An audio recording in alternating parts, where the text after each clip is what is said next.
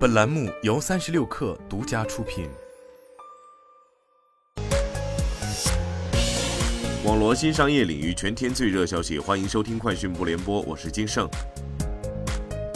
三十六氪获悉，据哪吒汽车官博，哪吒汽车十一月交付量一万五千零七十二台，同比增长百分之五十一。一月至十一月份累计交付十四万四千二百七十八台，同比增长百分之一百四十二。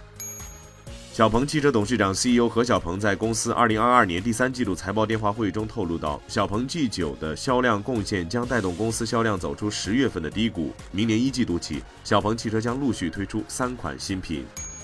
腾讯在数字生态大会期间向业内首发数字孪生云，依托该平台，腾讯利用游戏科技、云计算、云渲染、人工智能和音视频传输四大技术能力，构建业务实时孪生数字底座，助力产业数字化转型深化升级。会上，腾讯还发布《腾讯数字孪生云白皮书》，从多个维度分析和洞察数字孪生最新的前沿应用趋势，对数字孪生技术框架、应用场景、实施策略等做了重点呈现。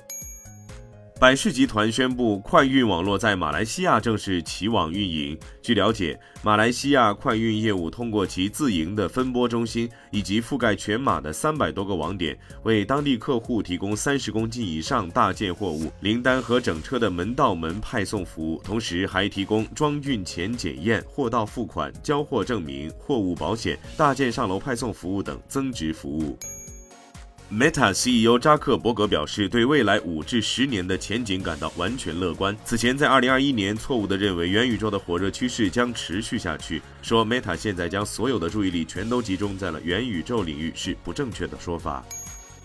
特斯拉 CEO 埃隆·马斯克表示，预计脑机接口公司 Neuralink 将在六个月内开始人体试验，已经向美国食品药品监督管理局提交了大部分文件，以寻求无线大脑芯片临床试验上的批准。